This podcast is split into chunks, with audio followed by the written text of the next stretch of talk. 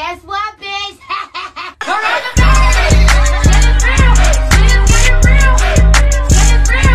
Coronavirus, shit is real, shit is getting real, shit is real, shit is getting real. Shit is... É, é três vezes que, que ela. Eu não lembro quanto que ela. Eu não me lembro. Então tá. Eu, eu, eu. Hum, yes. Oi, gente, tudo bom? Um bom Oi, dia, uma gente. boa tarde, uma boa noite a todos os envolvidos. Estamos aqui voltando com intervenção pop depois de o quê? Oito meses? Nove meses? Meses. Sem episódio. Muitos meses sem episódio. Por que, que a gente parou de gravar episódio? Por que eu parei de gravar episódio, né? Porque Vitor era só um convidado recorrente. Isto. Ele era o. O guest actor da, da minha série de comédia. Isto. Só que aí, como o recorrente participa 70%, Isso, Fica- aí quando passa do- da metade não é mais recorrente, é coadjuvante. Agora já é quase é co-lead. tem que assinar a carteira co-lead. full time. Eu não vou assinar a carteira de ninguém, meu anjo, você que lute. É, voltamos com o programa, por quê? Porque o pop mudou. E uma- muita coisa mudou, na verdade. O mundo mudou muito. E havia necessidade de uma intervenção, especificamente de uma intervenção pop no mundo. Pra gente dar uma, uma verificada, dar uma averiguada, dar uma, uma leitura, fazer uma leitura, uma análise crítica, com que nem a, a, Faca. a Leona. Você Ah, eu tava comentando com o Gustavo que eu sou o guinho do programa. Então, quando ele esquecer, eu Quem falo é faca. Da Quem é o Palmeirinha. Guinho? o Louro José da Palmeirinha chama Guinho. Ah, tá. Eu achei que era o Guinho do Diminutivo. Talvez. Eu achei que era o adjetivo Artigo. Guinho. Mas talvez seja um o Guinho. Porra, quer dizer Guinho. O nome do, do, do negócio, do bicho, do, da, da criança, sei lá, qual ser que aquilo, daquele fantoche é. Tá ótimo. Enfim, mas o meu louro José está aqui e vai continuar aqui por mais alguns episódios, né, amor? Isso. Porque a gente tá a 5 mil quilômetros de distância, mas nada pode nos separar. Isto. Se Laurinha Lero tornou chique o ato de não publicar recorrentemente um conteúdo em áudio, por que, a gente não pode, na é verdade? Mas a Laurinha Lera essa semana foi cancelada de novo. Foi. Você viu isso? Foi. É tanto cancelamento que a gente não consegue acompanhar. Foi porque ela, ela publicou uma review no Letterboxd de um filme do Jonas Mekas, falando que parecia aquelas montagens automáticas do Google Fotos.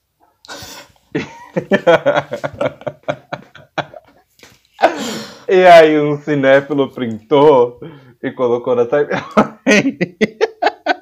Ela não mentiu.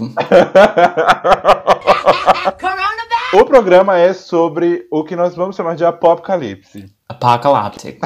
post-apocalyptic O- nós vamos tratar do apocalipse, que é como que o mundinho pop está se comportando durante a pandemia do Covid-19 e o que vai acontecer depois. A gente provavelmente vai errar tudo na questão do que vai acontecer depois, mas vale a pena a gente dar uma olhada, né? Porque é isso que a gente faz, futurologia e chutar Isso. errado. Enquanto produtor de conteúdo de cultura pop, a gente chuta errado.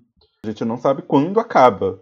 Então a gente vai fazer uma, uma verificação aqui, uma análise crítica, mas ali com um pouquinho de humor no que, no que nós temos, no que está acontecendo e o que isso significa para o que vai acontecer.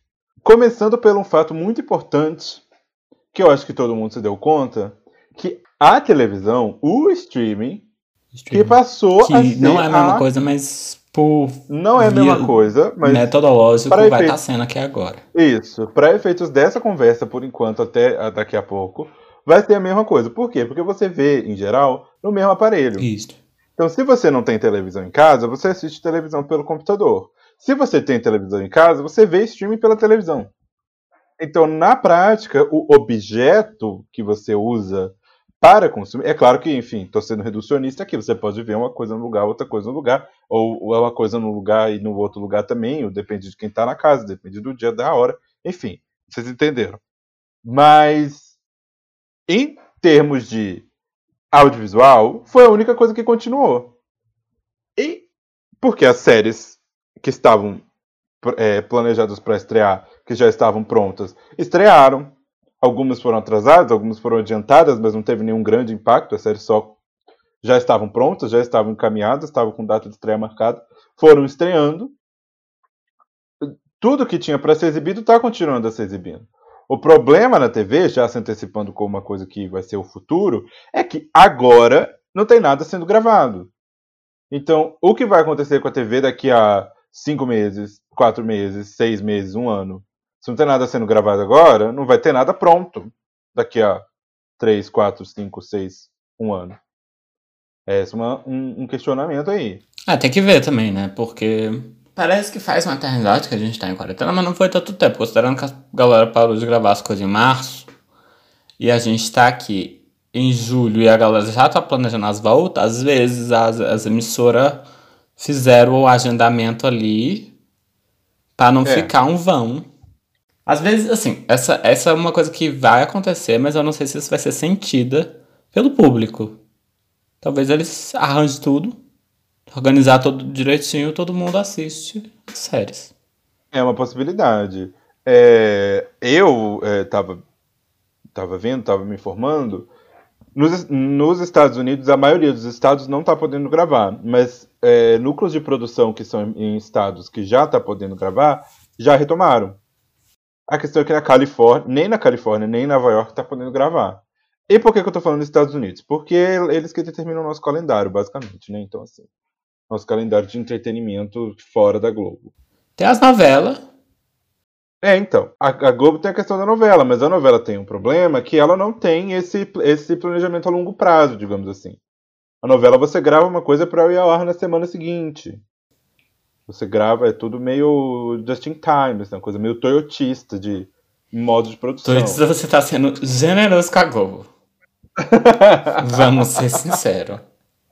Enfim, a gente tinha. E aí, também tem outra coisa, é, que não só o cinema parou, mas qualquer outra coisa parou. Isso, o enfim. mundo. Não tem esporte, não tem. Não tinha. É pra dizer, não tinha. Você não pode se aglomerar, não tem show, não tem. Ou, ou como eu melhor diria, não era pra estar tendo. Mas pelo menos por um um mês, não teve. Não teve. né? As pessoas não. Enfim. Não, não teve esporte, não teve. eu- eu- A gente tá gravando isso, tem literalmente uma final de campeonato acontecendo. Você sabe disso, né? Qual? A do Rio? A final do campeonato carioca tá acontecendo nesse Não, já momento. tinha acontecido? Eu não vou te explicar as, as questões do. Não tem duas taças e aí depois é uma taça carioca? só? Isso. É, não. que nem É, o NFL. vocês É que nem a. NFL. Vocês abrem assim o Spotify, aí vocês vão assim, tem um monte de, de podcast de hétero falando de futebol. Não é o target esse aqui, tá bom? Não, não é o Não target. O target é gays e os gays não se importam com a final do Cariocão. Mas fica claro, fica evidenciado que Que o esporte voltou. o esporte, não só o esporte, mas assim, toda a capacidade que o brasileiro tem de dar uma tapeada no coronavírus, mesmo ele não conseguindo tapear o coronavírus, o brasileiro fez, entendeu? Então teve show do Zezé de Camargo e Luciano. Zezé de Camargo Luciano? Não, agora tá- eu não sei. Eu sei que teve show de drive-in. Então, shows drive Parque. 500 real o ingresso. Quatro pessoas Quest. carro. Eu E acho que lotou. foi Jota Quest no Aliança. Pois é. Quest. Mas aqui lotar, lotar com drive-in é. Lotar carro, com né? 500 real o ingresso. Ah, tem gente que tem dinheiro pra atacar no lixo. Eu não, não vou entender nunca, mas tem gente que tem. Enfim, quando a gente não tinha esporte, a televisão literalmente ocupou o espaço do esporte. Né? Enfim, assim, no sentido de ser a pes- coisa que as pessoas comentam, as pessoas que não costumavam acompanhar certas coisas. Que é pra a- mim. Preciso fazer um adendo aqui, Não. que eu sempre achei revoltante que a gente trata esporte no jornalismo como se fosse um assunto de interesse geral, de interesse público, um assunto que é separado do entretenimento. Que aí é umas bobagens, umas baboseiras, uns, uns co- coisinha. O que eu acho curioso, porque se esporte não é entretenimento, o que diabos é? Mas assim, É esporte. deixei essa militância gay aqui. Entendi. Entendi. Esporte é esporte. Entretenimento é entretenimento. É claro, tá, Mas, hein? yes. Outro, outro pode- daqui quando a gente sair do corona, vacina, a gente discute coisas desse nível. Tá bom. E aí, no Brasil, por exemplo, a gente teve o, o grande fenômeno que ninguém lembra mais, eu acho, mas que lá no fim do mês, no falecido mês de abril, a gente tinha uma coisa que era a coisa do, do, do, do entretenimento brasileiro, que era o Big Brother. Que era o que todo mundo passou, era a coisa, a discussão, a, o assunto. Não tinha. Não tinha, Não tinha outra Não coisa tinha. acontecendo no Brasil senão o Big Brother. Não tinha outro assunto no Twitter. não tinha. Era a audiência altíssima, enfim, todos os parâmetros, Um todos os medidores. Como foi? Então, é um bilhão e meio de votos. E-mail, mais pessoas as não desocupada. votaram. É Felipe. Felipe? O nome do garoto é Felipe. Que Felipe? O do, do paredão de um bilhão e meio de votos. Ah, tá. Meu nome é Felipe Antoniazzi Prior.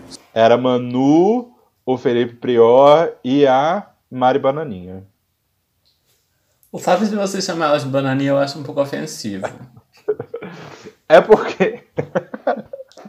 Só porque ela é baianinha e não bananinha? Ah, eu não sabia. dessa- Tá, eu não tinha associado. É, o, o, o apelido dela no Pânico era Mari Baianinha. Aí eu transformei pra Mari Bananinha porque ela é um pouco Entendi. desprovida de O intelecto. que me lembra que as pessoas dizem que a Kaia Conk é o bananinha em drag. Abre a popata da minha bunda e bom. e, enfim, mas o BBB era só um exemplo de coisas que tomaram um tamanho muito maior, porque coisas. As, as, não a- os produtos em si, mas o tempo que a gente passou consumindo eles. Muitas pessoas passaram a ver muito mais séries, passaram a ver séries muito velhas, coisas que estavam disponíveis na Netflix. A Netflix com certeza sambou de dinheiro, que a gente não faz a Sim. menor ideia, Uhum. mas Mas sabe que eu senti é, que a Netflix não teve um grande. Uma grande coisa esse, nesse período, assim? não, não teve. Porque eu esperava que, sei lá, o Netflix lançasse uma série que fosse ser assim, uma grande coisa. Tirando Dark, que eu acho que foi. teve essa repercussão mais pelo, pela série em si, sabe? Pela trajetória da série. Eu Aham. sinto que as séries da Netflix tiveram uma recepção muito parecida com a que elas já estavam tendo anos anteriores, ainda impactante, principalmente na primeira semana, mas muito similar, assim, outras empresas de, de tecnologia, como o Zoom, o TikTok, o, a Twitch, que cresceram muito, né, né? Eles viraram Sim. Coisa do momento. É. E eu imaginava que a Netflix ia passar por uma trajetória similar, e não aconteceu, assim, assim não teve nenhum Não. grande fenômeno. Eles devem ter crescido muito de forma estável, eu acho, não de forma meteórica.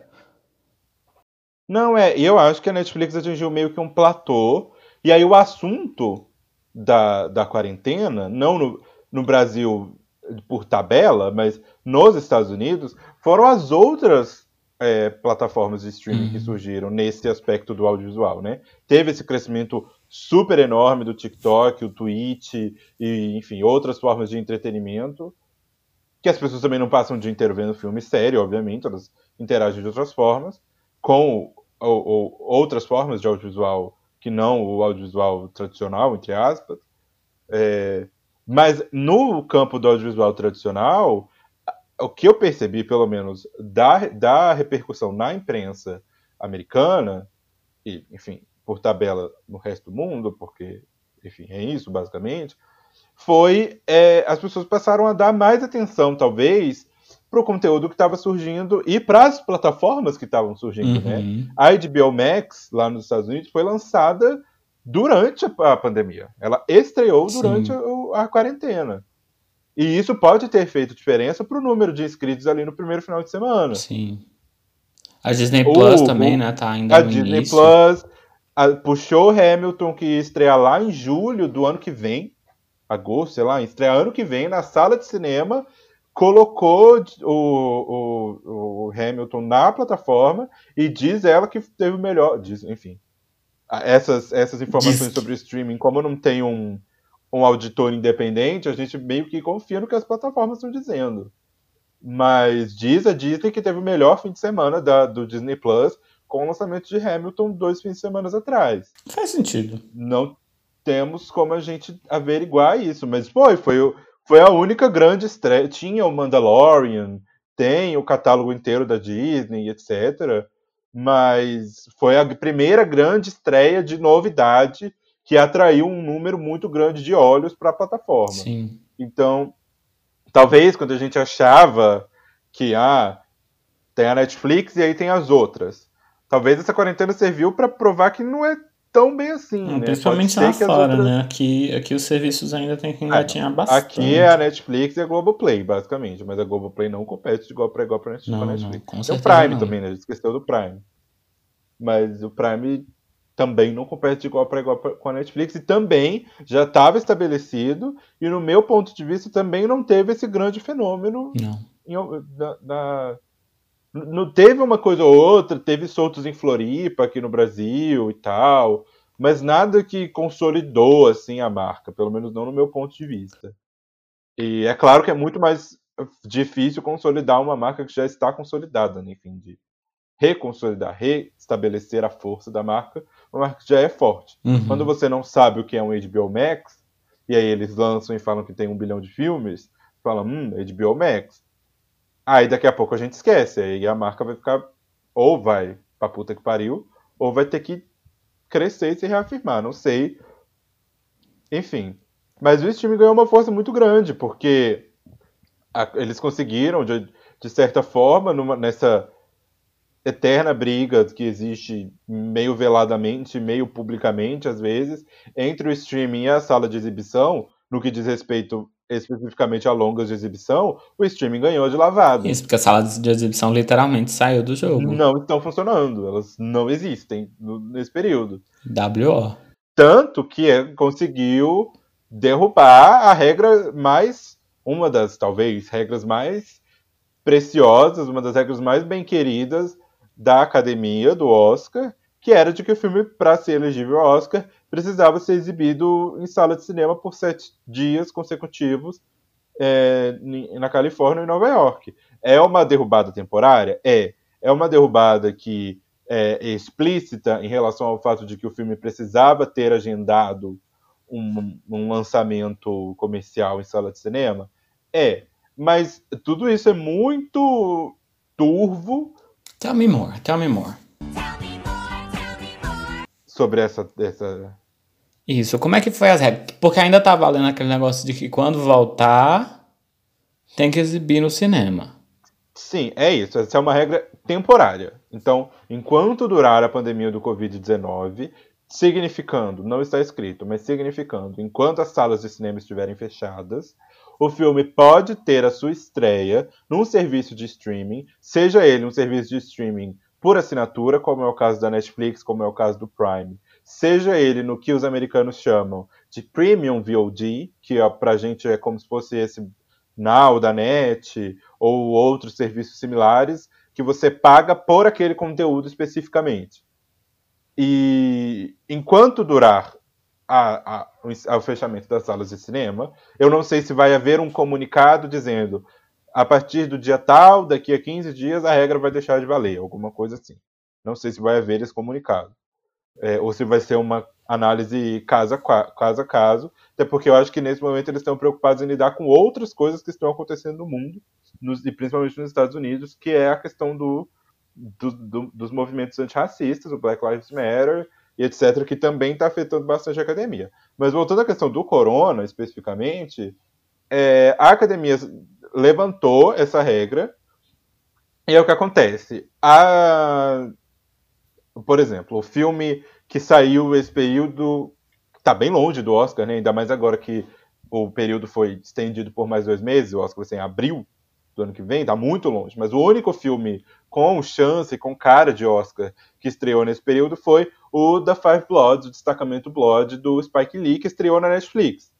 E ele tinha um plano de estrear na sala de cinema por uma semana para cumprir a regrinha do Oscar e porque a Netflix tem feito isso com os filmes dela os filmes premium, digamos assim, os filmes dos diretores renomados, ou os filmes que ela acha que vão. Filmes que não para todos os garotos que já amei. não, Netflix não faz isso para todos os garotos que já amei, mas ela fez isso com Roma, fez isso com História de um Casamento, fez isso com O Irlandês, inclusive no Brasil.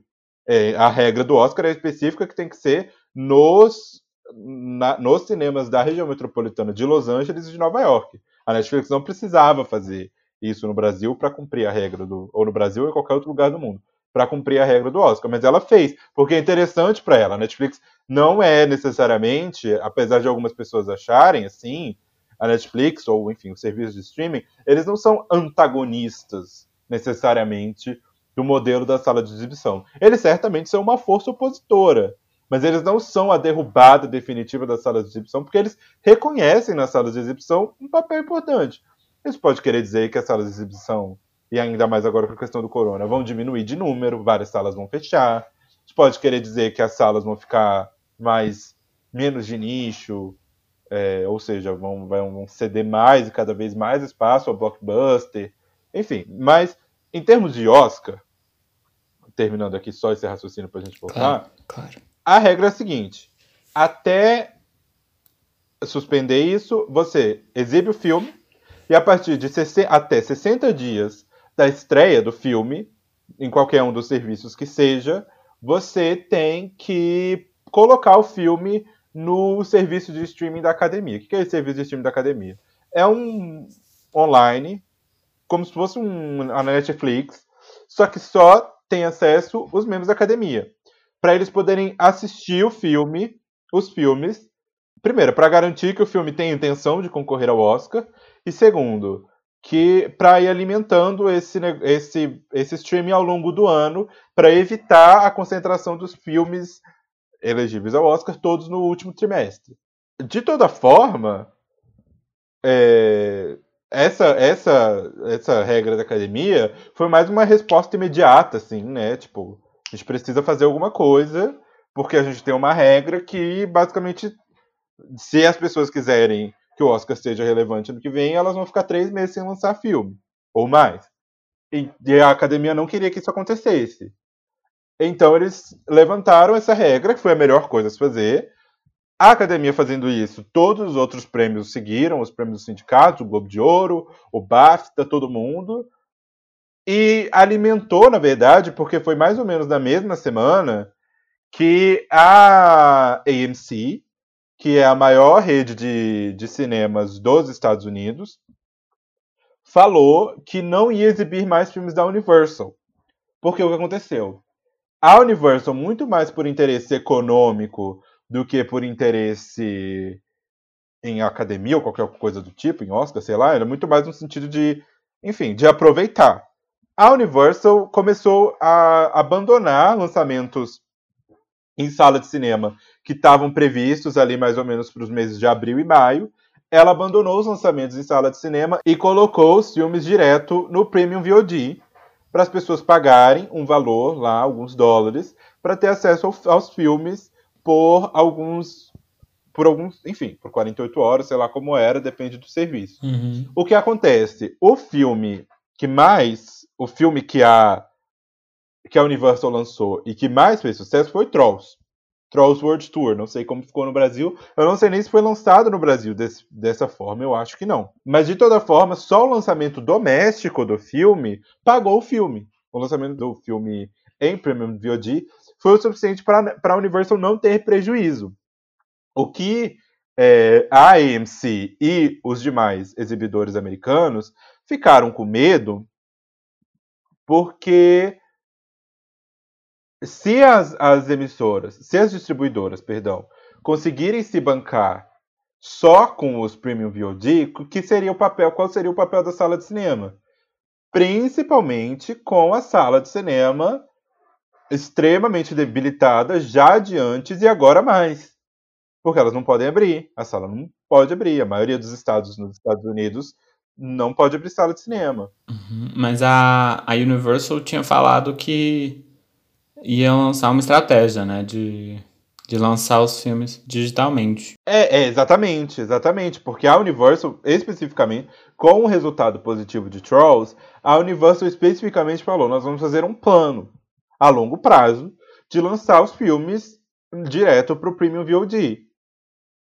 E isso, enfim, a, a, a AMC e os demais exibidores, alguns né, foram na, na onda, digamos assim, disseram: não, se você vai fazer esse plano, é, a gente não pode mais garantir a exclusividade, garantir, enfim, a gente não sabe, e principalmente porque ou um outro medo que os exibidores têm é que eles se, eles se garantem uma parte, né, enfim, digamos assim, da garantia do exibidor, é que ele vai ter pelo menos 90 dias de exclusividade como primeira janela do filme.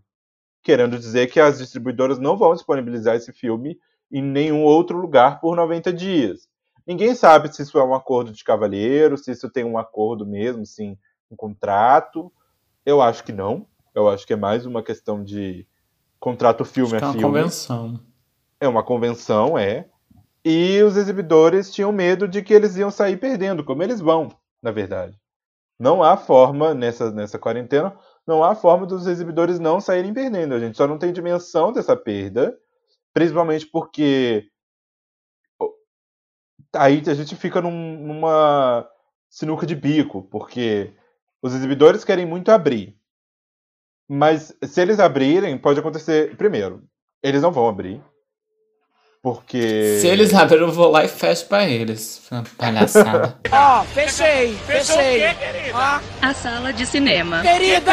É, eles não vão abrir porque, na maioria dos, dos- dos lugares nos Estados Unidos, especificamente em Nova York e na Califórnia, eles não podem. O, a- o, governo, o governo estadual está especificamente proibindo salas de cinema. Tá decretado. por ser um lugar de alto risco, etc, etc.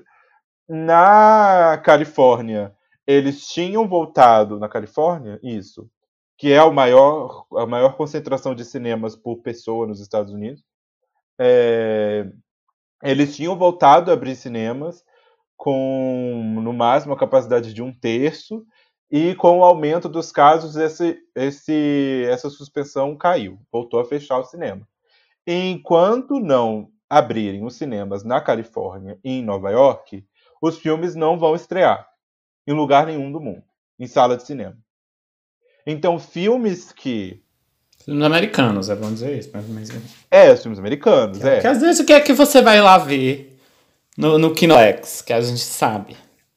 É isso, aí é que tá. O cinema brasileiro vai abrir se Mulher Maravilha 1984 não for estrear, se Viúva Negra não for estrear, se 007, eu não sei nem o nome do, do filme novo do 007 não for estrear, e todos esses filmes só Uma vão estrear no Brasil. 007 Waller, Phoebe Waller-Bridge.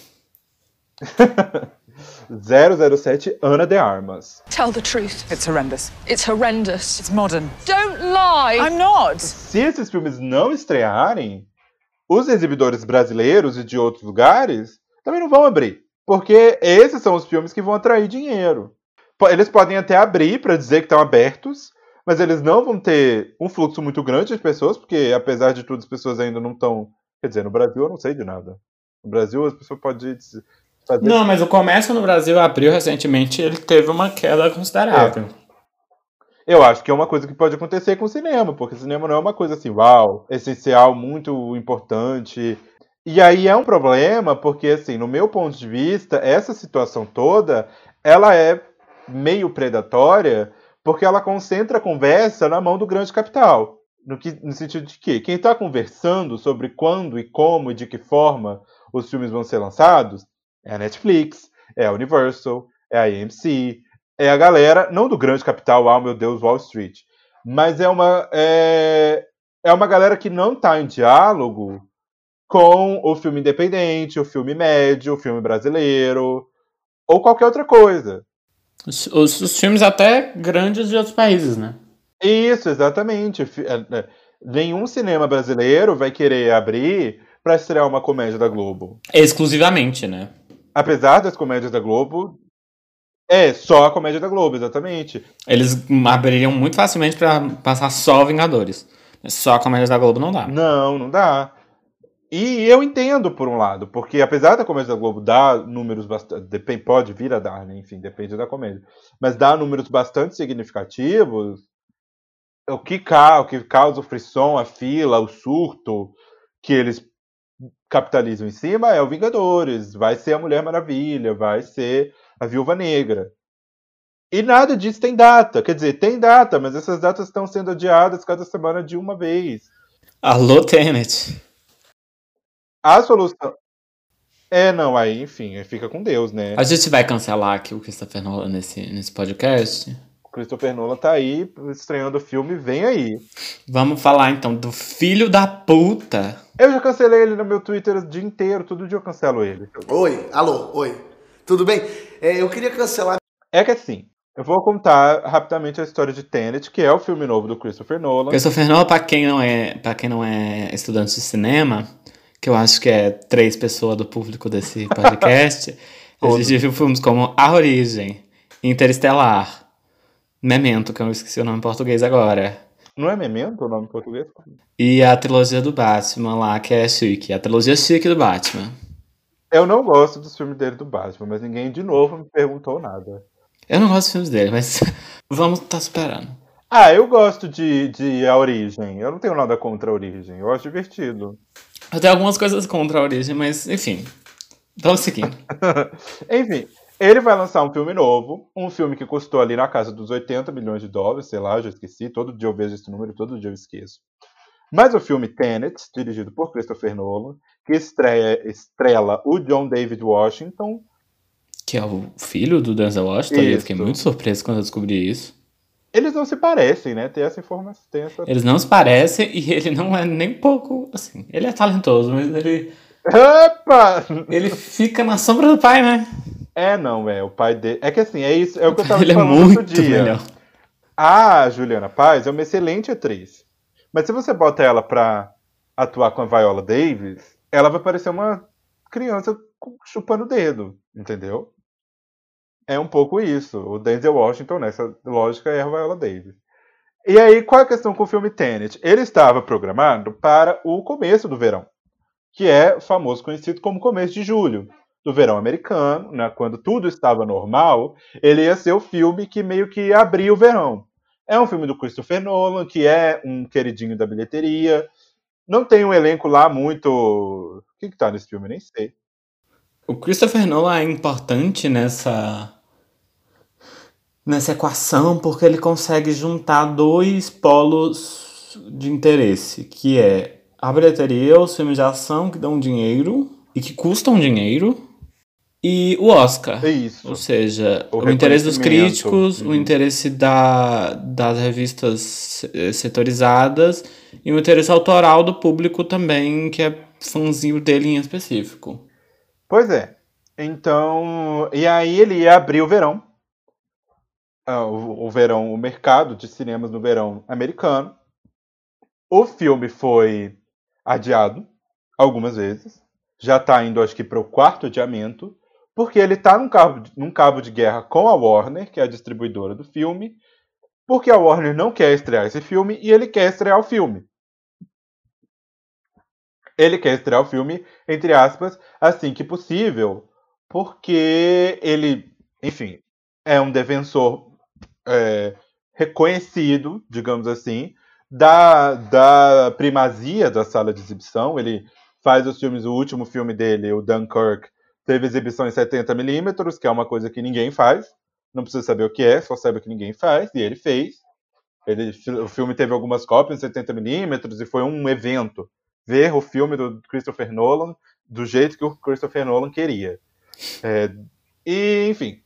E principalmente ele não quer perder a janela dele, né? Então é isso. Ele quer, ele quer lançar o filme agora e no cinema. Só que não dá pra fazer as duas coisas ao mesmo tempo. Ou no cinema, ou é agora. É isso. E ele não quer, ele quer as duas. E aí a Warner, pelo que se lê, né? Pelo que a Variety, a Hollywood Report, etc., publicam, a Warner está dizendo: vamos adiar definitivamente para mais tarde, para a gente não ficar com esse lenga-lenga, com esse reme-reme. E ele está dizendo: vamos aguardar e forçar a barra e esperar e dizer que queremos estrear. O problema é: se o filme estrear e ninguém for ver, fudeu, né? Pra ele, e pra Warner, e pra todo mundo. Se o filme não estrear, também não é uma boa ideia. Porque já tá vencido, o filme já nasce vencido. E aí esse, nasce, na um, verdade... nasce um vencido. É. É... Da Lady Gaga.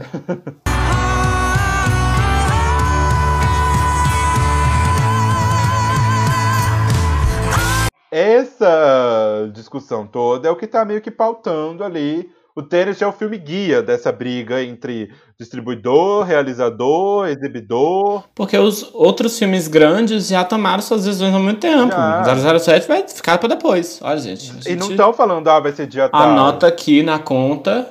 É isso, ó. Depois 007 a gente paga. há muito tempo, ia estrear antes de Tenet. E não vai, não tem data. Vai ficar para depois, quando der. Viúva Negra, quando, quando der. Acho que Viúva Negra, na verdade, foi até postergado para o ano que vem já, oficialmente em 2021. Mulher Maravilha, tá em data para outubro, mas eu não duvido nada que a, que a Warner e a DC não vão empurrar isso de novo, se, se for o caso, sabe? Enfim. E aí, nessa briga toda, briga Christopher Nolan de um lado, briga exibidor de outro, briga distribuidora de um outro, todo mundo brigando, quem eu acho, na minha opinião, que sai perdendo é o filme médio, como eu estava falando. Porque não sobra espaço nesse diálogo para o filme médio. A sala de cinema não vai querer o filme médio. Porque a sala de cinema vai querer pagar conta. A sala de cinema vai querer pagar conta com Mulher Maravilha, com Viúva Negra, com Tenet, que seja. E, enfim, eu não sei nem sobre o que é Tenet. Eu assisti o trailer, eu fiquei, hum, tá, beleza. É, Eles, é, o trailer é muito confuso, porque ele fala, ah, Tenet, e aí as pessoas dão quatro murros, e aí é isso. Ah, caso a pessoa capota. All I have for you is a word. Tenet. Entendi. Então tá. Tudo isso veio envolto também no fato do cancelamento do Christopher Nolan, mas né? por que especificamente? Porque eu cancelei ele há alguns anos, mas eu cancelei. Não, porque ele, enfim, ele, ele é um bolsominion do caralho, ele quer abrir a sala de cinema em nome do, do lucro dele, ao invés do, da saúde das pessoas. É, a Anne Hathaway falou que ele não deixa as pessoas sentar. Putz, eu vi. Ele não, é diferente da, Ai. da música da Alexa e da Glória Groove. Ele não quer sentar. Ele não deixa as pessoas sentar no set. Não tem cadeira no set para as pessoas não sentar. Porque se as pessoas estão sentando, elas não estão trabalhando. Eu tenho dor de coluna, não tenho condição. Eu nunca ia poder trabalhar com uma pessoa dessa. Enfim, tô, eu, eu, pra, mim, pra mim eu cancelei Tá o bom. Christopher Nolan. Mas é só, é só uma observação que eu Não, queria estar pode- deixando pode claro ficar aqui. à vontade. Mas é aí que eu tava falando, eu tô. Eu não. Eu já tinha cancelado ele em Interestelar, mas ninguém me deu atenção. É, Não. é, e aí, nós, que que- o que podemos fazer? Eu e você não podemos fazer nada, né? Mas o que pode se fazer para os filmes Não. médios, os filmes que não vão. que não tem voz nessa briga? Primeiro, o streaming pode ser um lugar para eles, mas é uma faca de dois gumes, porque você pode licenciar o seu filme para uma estreia no streaming e só ficar lá mergulhado naquele mar de conteúdo e não conseguir se destacar. E, e, enfim, perder o destaque que você tinha com o lançamento em sala de cinema, principalmente porque as provedores de streaming, as Netflix da vida, vão dar prioridade para os filmes originais delas, os filmes que elas compraram e gastaram dinheiro na produção e na distribuição. Que na verdade é um movimento que já está acontecendo de algum modo. Não, não, sei se eu, não sei se encaixa na definição que eu estava adotando para filme médio. Mas o filme novo do Aaron Sorkin, o Tribunal do Chicago 7, lá, que não sei como vai ser traduzido, é, estava com a Paramount, a Paramount ia distribuir em sala de cinema, a Netflix comprou os direitos da Paramount pela bagatela de 50 milhões de dólares. Então agora. É, a questão é essa, né? Se você não tem uma competição pelo É, filme, O seu filme vai valer se dois você tá literalmente implorando pra Netflix, por favor, compra o filme, A Netflix vai falar, beleza, tá aqui, ó. a Netflix vai comprar por um preço muito mais baixo. Aqui uma banana, um parabéns. E a gente vai botar seu filme lá. Se alguém quiser ver, a gente. E aí é importante as pessoas entenderem que quando você faz um filme, você, principalmente no mercado americano, né? Nesse, nesse modelo independente. Você faz uma dívida com o banco. Aqui no Brasil a gente tem iniciativa fiscal, lá não tem. Assim, tem também, mas é diferente. Mas basicamente, você faz uma dívida com o banco e você tem o orçamento do filme. Aí o filme fica pronto, ele é exibido em festivais, a gente vai falar um pouco de festivais ainda daqui a pouco.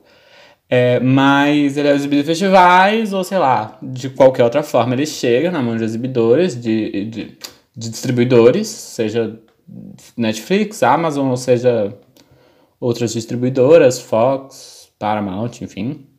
E aí eles dão preço, eles compram, eles, eles há uma certa, há uma certa um certo leilão do filme que não tem nem um pouco a ver com o preço do que o filme gastou. Então, assim, se você vai. É o seu dever enquanto produtor do filme conseguir mais dinheiro do que você está devendo. Então, quando você tira essa, esses, esses, muitos desses players da equação, é muito mais fácil você ter que ser obrigado a vender o seu filme por um preço baixo, porque não tem ninguém oferecendo muito mais nada do que isso. E os filmes, além de não saírem com altos lucros, e aí a partir do momento que a distribuidora compra o filme, Netflix, a qualquer distribuidora, eles passam a ser revendedores, que nem revendedora vão. É, o prejuízo agora é deles, então eles que têm que se esforçar para pagar o, o investimento deles. O investimento que eles fizeram agora no é, quando eles compraram o filme, né? O, o, o, o produtor já está livre, assim, a não ser alguns lucros de porcentagem que ele pode ganhar na bilheteria, mas o, o investimento dele já está livre. Então, fica mais fácil para essas distribuidoras comprar o filme muito mais barato, receber muito mais lucro por isso. E fica mais difícil para os produtores conseguirem é, o dinheiro de volta. Que é importante. É, não ter prejuízo e ter Sim, lucro. Exatamente. Aí, nesse sentido, que tem acontecido, como você citou aí, né? Os festivais se reorganizaram, digamos assim, né? Estão tentando achar soluções, porque o festival não é só uma coisa que serve para isso. O festival também é uma coisa que aglomera pessoas, que movimenta a economia de uma cidade, que gera mercado para além dos filmes que estão sendo exibidos naquele festival em específico, ele gera mercado para filmes futuros, digamos assim. E nós não temos a possibilidade de fazer festival esse ano. Sim, Vamos de tentativas, né? É, vamos de tentativa. A gente teve vários modelos aí. É, os festivais de outono dos Estados Unidos fizeram uma aliança não competitiva em que a Festival de Outono, nominalmente, Nova York, Toronto, Telluride e acho que Veneza também entrou na Veneza que fica na Itália, nos Estados Unidos, mas entrou na brincadeira. Fizeram uma aliança não competitiva, falaram que iam procurar saídas e, enfim, por que, que eles estão dizendo uma aliança não competitiva? Porque num ano normal, eles literalmente competem pelos filmes. É o contrário do que acontece com as pessoas normais e os festivais normais, em que você compete para entrar no festival. Os festivais competem por alguns filmes, né? Ah, o filme novo do diretor fulano de tal. Alguns, viu, gente? Não é o seu, não. É, não, não é todo qualquer filme. Na verdade, tem filme que compete normal e que compete, que entra na competição. Porque... É, por exemplo, o Guilherme Del Toro vai lançar o filme dele. Todo mundo quer o novo filme do Guilherme Todo Del mundo Toro. quer exibir o filme do Guilherme Del Toro novo. E aí, a questão é que eles iam fazer uma aliança não competitiva, dizendo que essas. É, enfim, eu, o que na prática não queria dizer muita coisa, né? Só que aí agora Telluride já anunciou que não vai rolar, que não vai ter. E não vai ter de forma nenhuma, não vai ser nem como Cannes, Toronto anunciou um modelo estranho, né? Um modelo híbrido. É, um modelo híbrido que são cinco dias em Toronto, dez dias online, que você pode pagar para ver o filme. Você paga para ter acesso, como se você pagaria uma, um ingresso na sala de cinema. Você paga para ver uma live. Uhum. Só que em vez de ser uma live, é um filme. Uma exibição de um filme. Sim. É um filme, é. E. Enfim, tá aí. É, e é nesses lugares que esses filmes médios, que os filmes médios, assim, eu tô falando não só de filme médio-médio, que vai ter ali uma vida bem curta, mas de filme médio que ganha Oscar, uhum. sabe? Desses filmes de autor. É, não, quando a gente fala filme médio, a gente está muito se referindo a um modelo de cinema, que é um modelo de cinema que passa por outros percalços, que não é entre a produção, investimento massivo em mídia direto, então publicidade, e aí cine... sala de cinema, e aí pensa esses filmes como filmes extremamente comerciais, e que estreiam direto na sala de cinema, que não tem nenhum interesse de se vender para o público para além de um filme de sala de cinema. Então, em geral, são filmes blockbusters, né? Do Vingadores ao Minha Mãe é uma Peça. Os filmes que não vão passar em festivais de cinema porque eles não vão ter muito espaço no festival de cinema, porque eles não são entendidos como obras artísticas, muito. E são filmes que se pagam na sala de cinema, não tem porquê eles investirem a, a projeto de distribuição deles em ganhar esse, essa compreensão enquanto filmes inteligentes, sei lá, o quê. De outro lado, a gente tem esses filmes que, que aí a gente chama de filmes de baixo orçamento, filmes médios, que são os filmes que vão procurar tá em, em festivais para chamar a atenção de distribuidoras, né? O, o, mercado independente americano, como eu já expliquei, é muito dependente do festival de cinema, porque é um, é um espaço onde ele consegue exibir para o distribuidor e diferente de outros filmes, onde você já tem uma major produzindo e ele já sabe que ela própria vai investir na distribuição, esses filmes são independentes, né? Esses filmes, uma produtora pequena pega e vai lá e faz.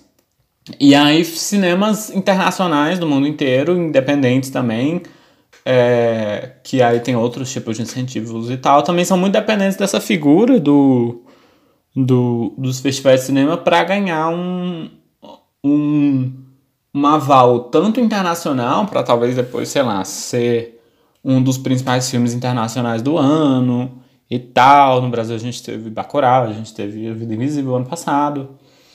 É... E tanto também para voltar para o seu país e conseguir já um pouquinho mais de poder, um pouquinho mais de, de autonomia para se vender ali, para se distribuir. O filme ganha um certo, uma certa notoriedade automática quando ele passa no festival, ainda mais quando ele ganha.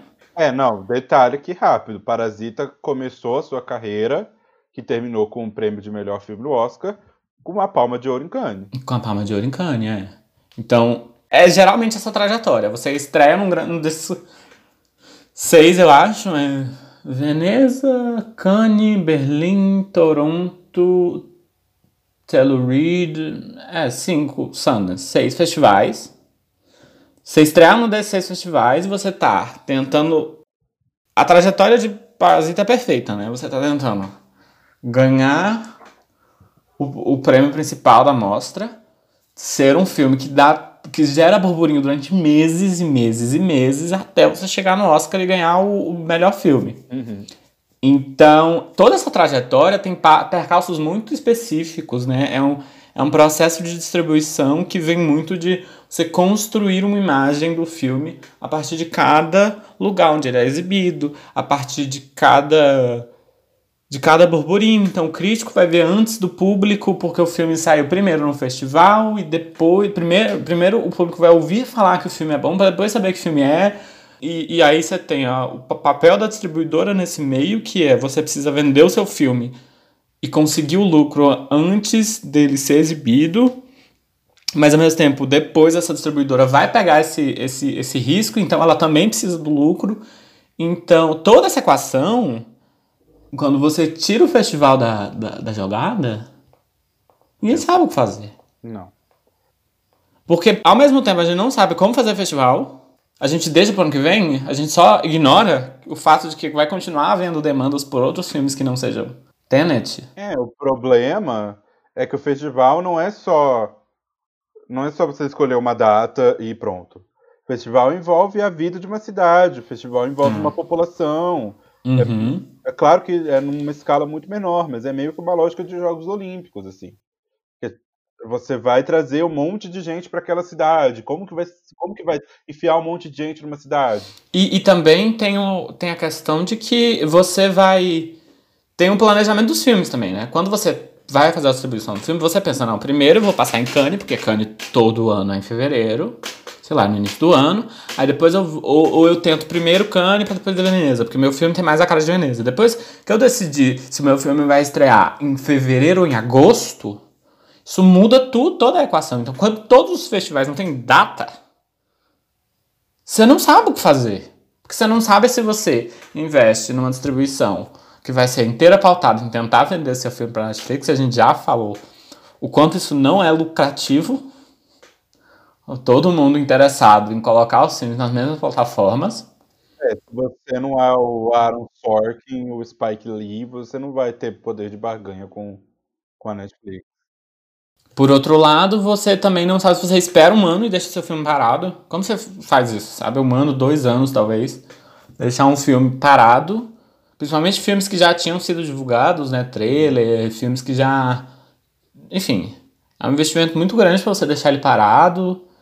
É... E aí, ou como você divulga esse filme? Como você não segue, se você quiser fazer isso? Como você não segue esse, esses, essa trajetória? É como você consegue ter autonomia de ir lá para o público diretamente e fazer o mesmo percurso dos filmes da Disney e, e enfim, Christopher Nolan e conseguir depois é, ter um filme de sucesso. Então, se a gente pensar no Oscar do ano que vem, as peças do jogo não estão dadas pela primeira vez em décadas.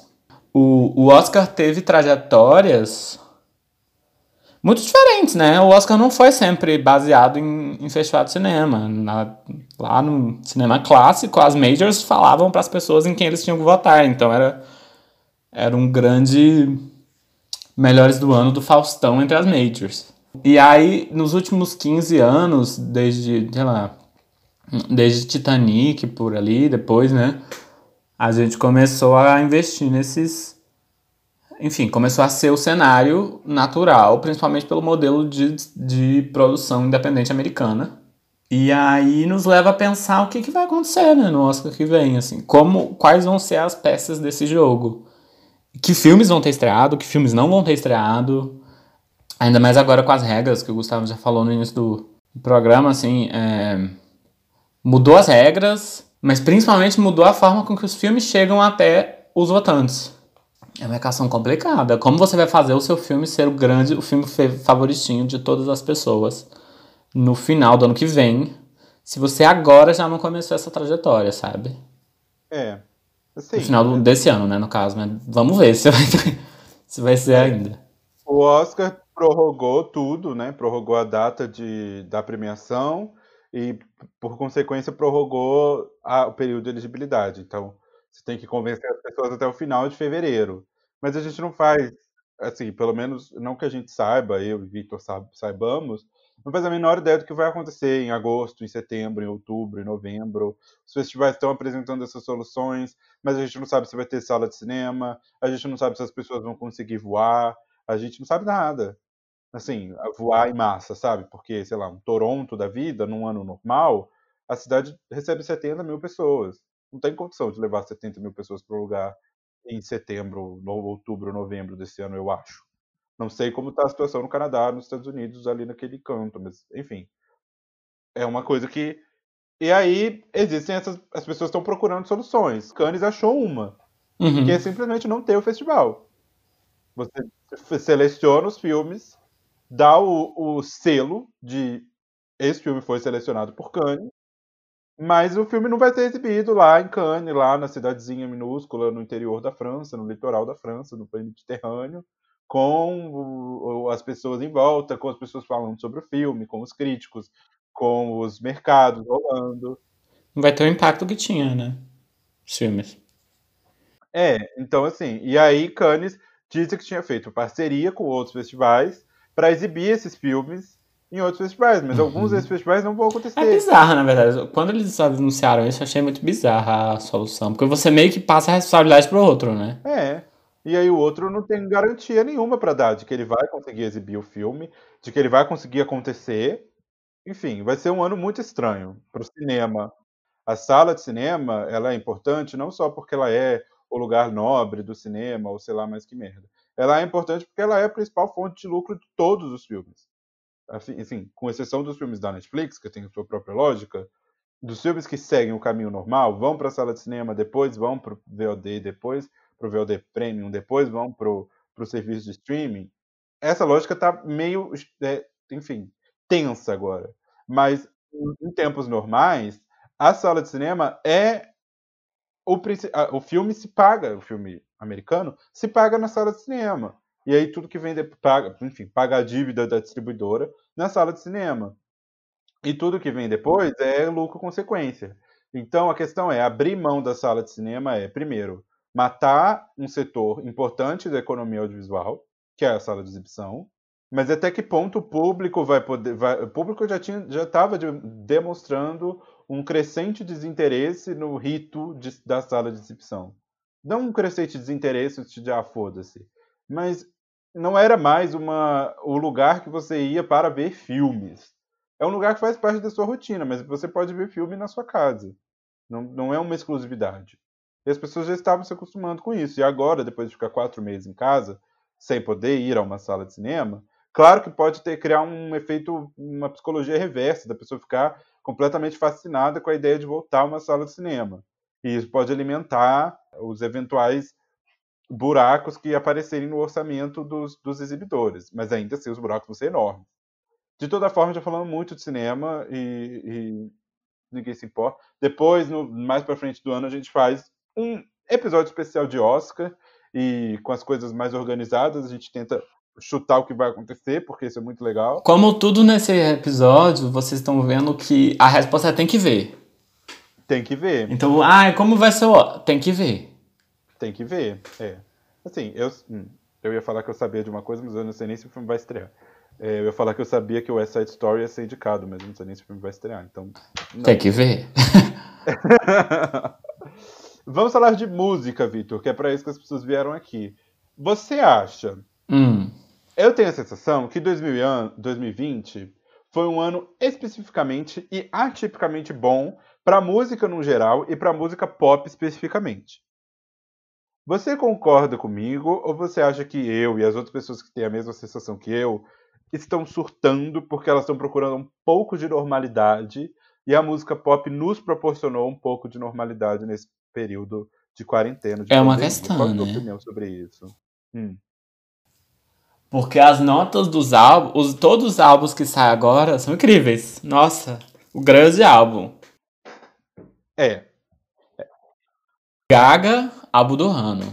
Álbum a Dua do Lipa, álbum do ano. Álbum do ano. A High, álbum do ano. Álbum do aí ano. a Jessie Ware, álbum do ano. Álbum do ano, exatamente. É, aí, quem mais lançou álbum? Mas aí eu ouço o CD. Rina Sawayama, álbum do ano. A Best New Artist. O que é engraçado, considerando que, por exemplo, quem lançou álbum esse ano em todo mundo esqueceu foi a Grimes. Que antes de lançar o 40028922, eu vou chamar o filho dela assim agora, de 40028922. É, ela lançou um álbum que foi é, recebido de forma bem normal, na real. Bem normal. Mas é isso, foi antes da pandemia, não foi? Exatamente. Então nos leva a pensar: as coisas estão melhores ou as pessoas estão doidas? É uma, é uma reflexão. E eu não É. sei a resposta. Eu acho que, na verdade, na verdade, quando você falava, eu pensei, e a real é que a resposta não importa. You know what? I'm about to say it. I don't care.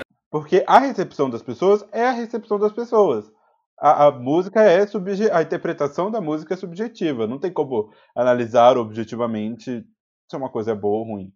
Quem vai fazer isso é uma pessoa, e essa pessoa tem uma subjetividade que vai estar integrada ali na análise. Eu acho que é um misto das duas coisas. Eu sinto que muitos álbuns acabaram adiando, né? Um pouquinho. A questão do, do lançamento dos álbuns. Deu o burst do coronavírus, a galera teve que ter um tempo para se reorganizar, em vez de lançar o álbum correndo, porque as atenções da mídia estavam todas focadas num assunto só. O poder de produção dos álbuns mudou bastante, então as pessoas tiveram que fazer mais coisas de dentro de casa e aí pensar ah, como é que eu vou conseguir lançar videoclipes, como é que eu vou conseguir divulgar o álbum e coisas do tipo. Então muitos álbuns acabaram sendo adiados. Eu acho que nesse processo os artistas tiveram, e além disso também, um- uma agenda muito mais delimitada. Então eles até divulgavam o álbum em- redes, em lugares e tal, mas era tudo dentro de casa. Então os artistas tiveram mais tempo de introspecção, eu acho, sinto, para conseguir fazer coisas mais sensíveis, assim, mais apurar. Às vezes o álbum já estava quase pronto, a pessoa teve tempo para apurar melhor o álbum, fazer uma mixagem, dar aquele acabamento bacana. E ao mesmo tempo também a galera teve, tipo, álbuns como o da Charlie XX, que ela lançou um álbum ano passado e lançou um álbum esse ano. Eu acho que o álbum desse ano tá muito mais pessoal, porque a pessoa tá literalmente dentro de casa. Então eu sinto que houve, houve isso, mas também houve do público um- uma sede, né? Aham. Está sedenta. Tá, é. Eu tô seca. E aí eu tava pensando, né, enquanto você falava, que você falou da questão de como resolver as questões de dentro de casa. E aí, uma das principais fontes de dinheiro, de renda no mercado pornográfico é o show. O show. Que na prática, na prática, tá impossibilitado até segunda ordem. E eu acho que Exatamente. show, no formato que a gente conhece, é uma coisa que vai demorar. Aqui, só para cargo de exemplo, enfim, não há uma, uma organização mundial dos shows, mas é uma organização brasileira dos carnavais. E essa organização brasileira está nessa semana aí havendo movimentos, o prefeito aí de Salvador dizendo que se não tiver vacina não tem carnaval, as escolas de samba aqui no Rio falando mais ou menos a mesma coisa, aqui no Rio, não, não tô no Rio, mas no Rio falando mais ou menos a mesma coisa. Gente, as escolas do Rio. Porque É, assim, é, então. nada contra. Eu sei que as pessoas são de esquerda, elas não gostam do ACM Neto. Mas eu não tenho nada contra o ACM Neto. Acho que ele tem um senso, que é uma coisa que a direita, em geral, não tá tendo no Brasil. Ele tem um bom senso. Então eles não esperavam nada de diferente de ACM Neto. Agora, das escolas de samba do Rio de Janeiro, uma coisa que a gente espera é noção. Então eu estou surpreso. É que eu acho que, assim como a questão dos shows, as escolas de samba do Rio perceberam que não adianta nada você investir uma tonelada de dinheiro para produzir um evento e ninguém aparecer. Adianta. Porque você vai ter prejuízo. Lógico que a, a economia do desfile das escolas de samba é muito diferente da economia de um show de pop ou de qualquer coisa, mas a lógica da aglomeração para ver uma, uma apresentação artística é a mesma. E nesse sentido é uma questão, né? Como que você viabiliza É. a manutenção econômica de fazer shows? Lá no início da pandemia, as pessoas começaram a falar, ah, os shows essa é a última coisa que vão voltar. E faz sentido, porque assim, o show, ele é a coisa menos sanitária que tem no mundo. Se você parar pra pensar. Já, é, já gera uma pequena epidemia de doenças num momento normal da vida. Então as pessoas não têm água acessível, a pessoa aglomera pra cacete, é uma suadeira. Muito tempo, as galera aglomerada por muito tempo no mesmo lugar a, a assistência médica o ó. Então, assim, a minha pergunta é: por que a gente ainda vai em show? Não, mentira. Não tem como a gente criar um modelo. Não. Assim, a não ser que a gente mude completamente e faça o Jota Quest. É, não, é. Mas não tem como a gente criar um modelo. Não é que nem a sala. Assim, todas as salas, todos os mercados estão tendo que criar restrições e novos modelos para poder pensar enquanto for votar. O show, ele basicamente tem que deixar para depois. Aí a gente enfrenta outro problema, que é um problema parecido com o que a gente estava falando em relação aos filmes, eu acho. Porque os as músicas, os artistas, claro, ah, você lança o CD, beleza. E principalmente agora a gente tem literalmente CD quase de graça na mão. E aí beleza, mas você se destaca as, as coisas que você faz para promover a sua música, considerando, enfim, pensando na mesma lógica da televisão, né? Ah, Já estava tudo pronto, você teve ali um tempo, como você disse, para refinar ou não, ou você só lançou, ou por exemplo, a Lady Gaga, que atrasou porque ela achava que ia quando que ela ia poder, enfim, gravar coisa de novo e, e, e voltar a aparecer, voltar a fazer aparição em televisão e eventualmente organizar uma turnê. A Lady Gaga falou na entrevista lá do Zane Lowe que ela, Fez isso por causa do Black Lives ela adiou o Cromática porque ela achava que não era o momento de lançar um álbum de celebração Aham. e que as pessoas precisavam acalmar os ânimos antes que ela fizesse isso e que as atenções do mundo precisavam se voltar, e as dela também, no caso, para é, criar estruturas. Era um momento de atenção, cuidado e filantropia. Então ela tirou o lápis de olho e colocou o coquezinho. É colocou aquele óculos feio. O terno. Então foi de- a, a desculpa dela, né? Aham, diz, não, que, tá diz que o álbum era exatamente o que ela queria. Tava tudo certo. Não, devia ser mesmo, não tinha mais muito o que fazer. Só tirar aqueles panelaços de Sign From Above, mas enfim, tirando isso. Gente, você lembra do. Lembra que no início da quarentena, desculpa, só um atento. Teve um. Teve o os, a, a garrinha de panelaço. que era o panelaço que era contra, aí tinha o panelaço a favor.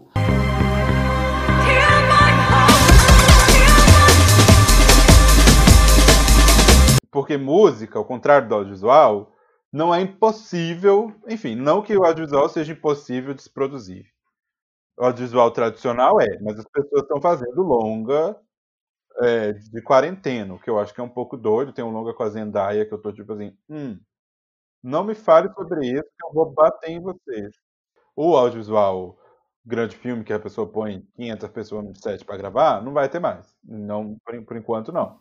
Enfim, ah, Mas na teoria a música dá pra você fazer com um, computa um programa do computador e um estúdio ok, um às vezes nem isso, né? Às vezes É. um Billie Eilish fez o álbum dela inteiro lá no quarto do irmão dela, então isso. a gente na teoria pode ter um, um- uma música de, na qualidade vendável sendo feito em condições de isolamento. É. Aí o que acontece é como você divulga esse material que você produziu. Que a música você consegue fazer. E aí você disponibiliza a música lá no, no, no Spotify e pronto, acabou. Todo mundo, como eu disse, tem acesso àquilo na palma da mão, quase de graça. Mas como você faz disso? Como você se destaca na multidão? Porque as pessoas estão achando essas saídas. Ah, vídeo, fan vídeo que a pessoa dublando a música, junta tudo, faz um clipe. Ou em vez de fazer um vídeo, faz uma animação, como a Dua Lipa fez um vídeo gravado, um live action, faz uma animação que todo mundo consegue fazer de home office, digamos assim. Como a. Dua Lipa fez com Hallucinate, que pra mim foi excelente, assim. E principalmente porque a Dua Lipa já estava com CD em divulgação há quase um ano, né? É Don't Start Now é de setembro do ano passado, se eu não me engano. Então, assim,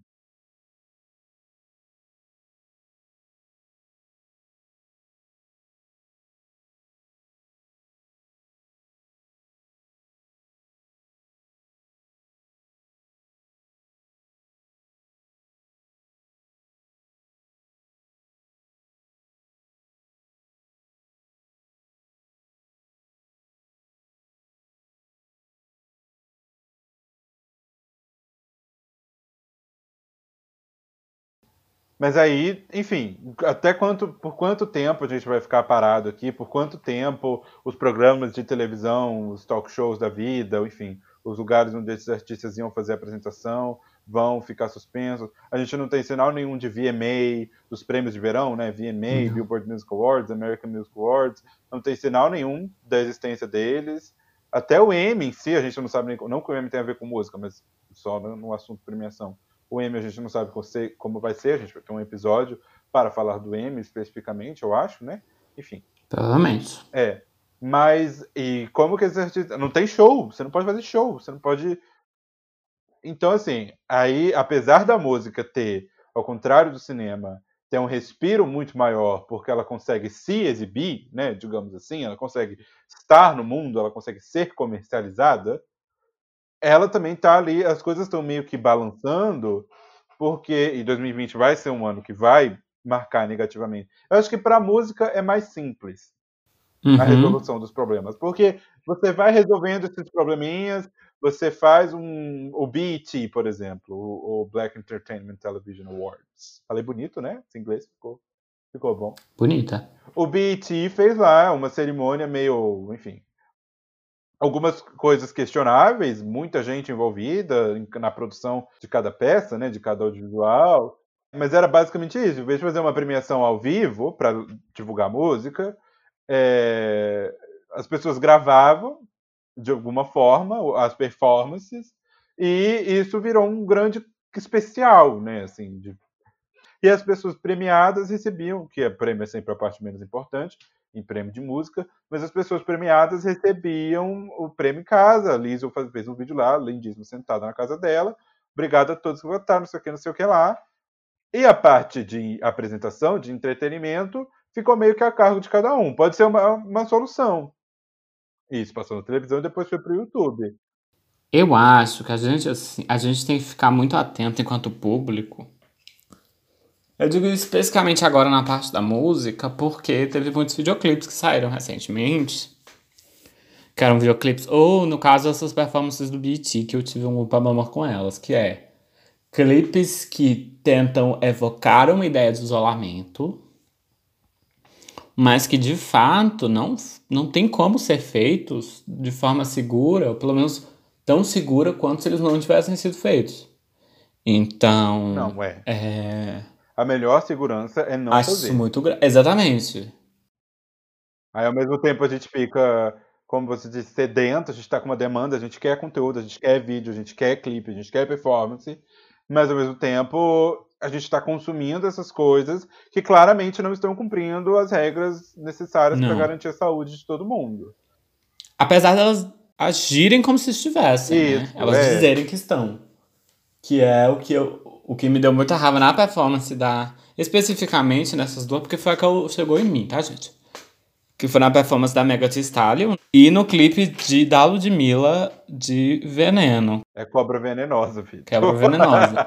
Que perceba Veneno que é é a da mesma coisa, mais outra. ou menos, é. Veneno é o da Se a gente for outra, pro amor de deserto, as galera fa... e e colocar umas coisas distantes assim, fica um clipe bonito. Depois eu não vou ter que ter um clipe feio durante a quarentena no meu currículo. Mas. não. E. Mas aí as pessoas pensam que o clipe foi feito de forma segura, porque ela vê um nada e eu sozinha. Não tem como. não tem como ela se Não contaminar, né? Mas aí passa o quê? Pelo público não entender profundamente como funciona a produção de um videoclipe ou de uma performance dessa. Porque aí você tem o transporte, aí você tem o equipamento, aí você tem uma direção de arte, aí você tem uma movimentação de 8, 10, às vezes mais do que isso, 15 pessoas nas cidades, elas têm que ser transportadas por meio do mato. Aí vai oito dançarinas, cada um no seu próprio carro, cada um nas bicicleta, da, na- no, no, no invólucro, elas vão até lá. E lá elas ficam todas distantes, sempre. A maquiadora faz a maquiagem da Ludmilla sem tocar na cara dela. Vai higienizar todo o material. Aí vai. Não faz sentido isso, gente. Não, faz o menor sentido. Não aconteceu, isso não aconteceu, isso é impossível de acontecer. E você, enquanto produtor, enquanto. Porque, assim, cada demanda do audiovisual, principalmente, e aí em produção de videoclipe, trabalha de forma muito independente, apesar de essas coisas terem que ser concatenadas. Então, por exemplo, o produtor não consegue garantir que todos os processos de um diretor de arte um videoclipe foram tomados de forma segura. Porque o alfinete, o diretor, o produtor não vai ficar sabendo como que ele conseguiu cada alfinete que tá no videoclipe. Porque não é atribuição do produtor saber disso. Só que no momento do coronavírus, se você toma a decisão de, de, de fazer um videoclipe, cada uma dessas pequenas coisas que vão ter que ser feitas até você chegar no videoclipe final, podem ser atividades de risco. Então, às vezes, tá, como que foi feito cada roupa que está no videoclipe? Como que foi feito cada movimento de câmera? Onde, de onde vier- vieram aqueles equipamentos? Como eles garantiram que aqueles equipamentos estavam seguros? É, como que eles garantiram que todas as pessoas foram transportadas e se alimentaram de forma segura? Isso é muito difícil. E aí, como você, enquanto artista, vai ter tomar a responsabilidade de falar, olha, vale a pena eu colocar 15 pessoas em risco, sem saber o resultado disso. Porque toda vez que a gente tá, durante essa quarentena, falando, vale a pena eu fazer tal coisa e não você tá falando, ó, vale a pena colocar eu, não só eu, como todas as pessoas que estão envolvidas nessa ação, como as pessoas adjacentes dessas pessoas também, né? Porque quando uma pessoa sai de casa, ela corre o risco de vir e contaminar as pessoas que não estão saindo de casa. E você, enquanto artista, fala, hum, vale a pena tudo isso pra eu não lançar um videoclipe de animação. Pra, porque eu quero muito lançar uma música é, falando mal de outra cantora. E eu preciso lançar um videoclipe, apesar de não ser, porque a gente esqueceu, né? Do fator essencial, né? Serviço essencial. A gente esqueceu que é, a gente sequer já citou isso. Mas apesar disso não ser minimamente essencial, o prejuízo, o, o infortúnio de você ter que lidar com produzir um clipe de, forma, de outras formas, de outros modelos, não vale a pena pra você. Então você fala, vou fingir, eu vou estar aqui, vou produzir um clipe que parece seguro e eu vou dizer que ele é seguro, mesmo ele não tendo como ser seguro. Isso pra mim tem sido e aí a gente, enquanto público, a gente tem aos poucos tolerado cada vez mais esse tipo de coisa. Se a Ludmilla tivesse lançado esse clipe em março, a gente teria comido o cu dela. A gente não fez. Porque a gente meio que tá acostumando, tá todo mundo saindo aos poucos.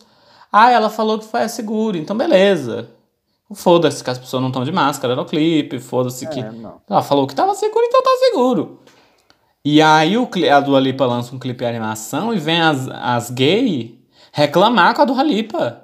Que o clipe tá sem graça. Então a gente tá literalmente né, desconsiderando as demandas É. da pandemia em nome do nosso entretenimento. na verdade, tudo isso que você falou, na prática, isso está acontecendo desde o começo da pandemia. As pessoas estão.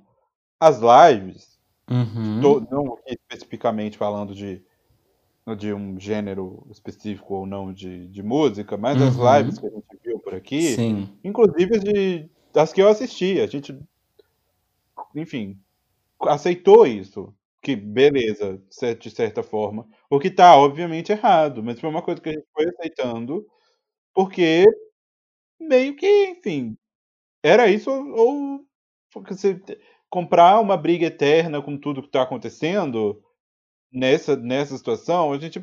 Aí, claro, de- depois a gente descobre que alguém que estava envolvido ali ficou com coronavírus, vai ficar todo mundo com a cara no chão. Mas, na prática, eu por- enfim, eu estava pensando quando você falava que a questão é que essas. Falar que é seguro pra gente que é. Não é o suficiente, não deveria ser o suficiente. Você tem que me mostrar como foi seguro. As soluções que você apresentou. Enfim, não. E a impressão que... de segurança também, né? Lembrei agora da Fazenda. Não sei se vocês ficaram sabendo da notícia que a Fazenda ia ter um público vestido numa roupa de bolha daquela que fez viralizou na, na, na internet. O- É, menos sobre a prática. É mais sobre mesmo sobre a impressão, sobre a sensação. Então, por- porque não tem como você. você- Imagina, gente, é 70, sei lá, vai ser menos, pra- vai ser 20 pessoas. As pessoas vão ter que ir até Itapecerica da Serra, aí vai cada um na, dentro da bolha. Elas põem a bolha em São Paulo, dentro da casa delas. Elas saem na rua, vão até a Record, da Record elas vão pra Itapecerica da Serra, todo mundo na bolha. Isso vai acontecer. Essas pessoas vão todas ser colocadas numa van, e chegando lá elas vão colocar a bolha. Ou seja, mais sobre a impressão que o público tem de que aquilo tá seguro, do que de fato sobre tornar aquilo seguro. O que é muito assustador. é, não, mas é isso. o- o- foi a todas as, as, as indústrias, todos as, as- os mercados, enfim, estão arrumando formas de driblar os- o efeito crítico econômico da pandemia. O shopping está reabrindo, o restaurante está reabrindo, etc. O entretenimento achou essa forma. É uma forma que não é. Enfim, eu não acho que seja necessária, importante, essencial. E eu não acho, na verdade, que é nem economicamente viável. Assim, por exemplo, é, ficar assistindo na live, de Uhum. alguma forma. A live é foi importante por alguns meses, mas é uma coisa que vai vencer, venceu, vai. Não, não tem mais muito apelo, porque, enfim, as pessoas estão perdendo a paciência, voltando a sair na rua. Levantou-se Então- levantou-se essa questão, né, da live, que é a pergunta que estava na boca de todo mundo. As lives vão, vão ser um modelo econômico? Elas vão durar pós-pandemia? A minha opinião é que não. Porque. Não, não que elas vão morrer e nunca mais vai ter live na- no mundo. Vai ter live. Principalmente de artistas menores. Porque eles vão usar, tentar usar o modelo da live que é barato de fazer, se você souber administrar o, o, o aparato que você tem, não é tão caro quanto um show, por exemplo. Você pode usar a live para se promover. Mas a grande questão da live é que as pessoas estavam em casa e não tinham nada para fazer. Uhum. E aí elas podiam assistir aquilo. E os artistas usaram aquilo para meio que se promover, tá na boca das pessoas, tá no top of mind, mas eles não, na prática não, não lucram como ele lucraria num show. Não. Principalmente porque o dinheiro que as pessoas eventualmente é, investirem naquilo, o espectador, né, é, na maioria dos casos ia ser doado para algum lugar, alguma coisa assim. Então era mais uma, uma, uma jogada de criação de marca, de reforço de marca, do que uma, um modelo economicamente viável a longo prazo. Pois é, né? Eu acho que isso pode vir a ser uma coisa para artistas de médio porte, assim, para baixo. Mas para esses grandes, eu não acho que Jorge Mateus, Marília Mendonça, Lady Gaga, Pablo Vittar vão ficar o resto da vida fazendo live. Porque eles têm que fazer show, que dá mais dinheiro. Então, e as pessoas não vão mais querer ver live da Lady Gaga, da, da Pablo Vittar, do Jorge Mateus. Porque elas vão querer ir no show. Já teve lá, tem mais muita novidade. O efeito, a live, essa live grande, do artista grande, fazia sentido enquanto novidade. Agora eu não acho que faça mais. Uhum. É, eu acho que eu concordo. Eu acho que a live ela surgiu por problema de duas demandas, né? De dois de público e de fornecedor, no sentido de o artista não podia fazer show E o público estava no sábado em casa, sem fazer nada, e não tinha um, um divertimento. Assim, ele podia ligar na Netflix, mas fal faltou o rolê. A instituição do rolê ficou faltando nesses últimos quatro meses. Para algumas pessoas, né? Para outras, a gente sabe aí que tá tudo normal. Aí a live veio para suprir esses dois demandas. A pessoa não vai, não tá podendo ir pro bar, pra festinha, ela vai pra live, que é tipo uma festinha na casa de outra pessoa. E o artista que não tá fazendo show, ele vai lá e faz o seu show. Agora, a questão é a seguinte: quando a pessoa voltar, o artista vai voltar a fazer show e a pessoa vai voltar a ir pro bar. Então não tem motivo para as duas pessoas estarem concatenadas dentro de casa por uma câmera. Faz o menor sentido. Não. Eu acho que a live, enquanto modelo, eu acho que isso sim se estabilizou. Mas talvez para outras coisas, para outros eventos. Não essa live enquanto modelo de show de grandes artistas. Mas assim, a live, o mode a live enquanto formato né, de entretenimento, ela já está se estabilizando faz um tempo, já tem grandes principalmente nos videogames, em, outros, em outras áreas. E agora ela começou a ir para outros campos. As pessoas começaram a perceber, ó, não é só gravar vídeo pro YouTube, não é só fazer coisa para o Instagram, dá para eu fazer um eventozinho e as pessoas vão consumir. Isso eu acho que está estabelecido, assim. Isso eu acho que vai ficar estabelecido. As lives do Instagram podem começar, as pessoas tendo discussões, enfim. Pode começar a estar tá estabelecida. É, lives com outros, enfim, influencers que não só de games podem ter é, interesse no, na live enquanto um formato que ela pode também estar tá entregando. Mas enquanto um modelo fonográfico de distribuição também acho um pouco precipitado. É, não é. Mas enfim, falamos demais, chegamos é. exatamente a conclusão nenhuma, conforme previmos. A única coisa que nós temos certeza na vida é que Tenet não estreia em agosto. Isso. Mas e que tem que ver. Isso, e que basicamente tem que ver. O programa, como eu disse, vai voltar. Vamos estar encerrando. Mas o programa vai voltar. Nós vamos ter um episódio sobre as nossas previsões para o M, cujo o janela de eletricidade. Janela de eletricidade, não. Janela de votação encerrou na segunda-feira. E nós vamos ter um outro episódio que é sobre o nosso top 5 e o nosso bottom 5 de coisas que aconteceram na primeira metade de 2020. Mas aí você me diz, mas a gente está quase em agosto, como que nós vamos participar da, como que nós vamos contar na metade? Nós não vamos. Porque não vamos. Não há regras. Não há regras. Parece que não, parece que há, mas não há regras. Se tem uma coisa que Bolsonaro nos mostrou em 2020, é que não há regras. É que não há regras. E continuando, então, enfim, concluindo, respeitando sempre as instituições democráticas, a Constituição, Isso. o direito à livre expressão da música pop. A gente tá, né? Não sei todo mundo. Não, fica com Deus. É... Vamos encerrando por aqui essa, essa edição do Intervenção Pop. E qualquer coisa entre em contato com os meus advogados. Manda um, um, manda um sinal de fumaça, qualquer coisa. Me manda um e-mail. É... Eu não vou falar meu e-mail, mas. Não me manda nada no Twitter, não, principalmente se você for Anitter. Se você for Anitter, não me importa. Enfim, gente, um beijo pra vocês. Até a próxima. Se Deus quiser, na semana que vem, mas se ele não quiser, não vai ter. Um beijo, beijo até gente. a próxima. vou falar para você. Minha jack é poderosa, ela é de se fuder. Se você não aguenta, eu digo só lamento. Minha é tão grande que aguenta.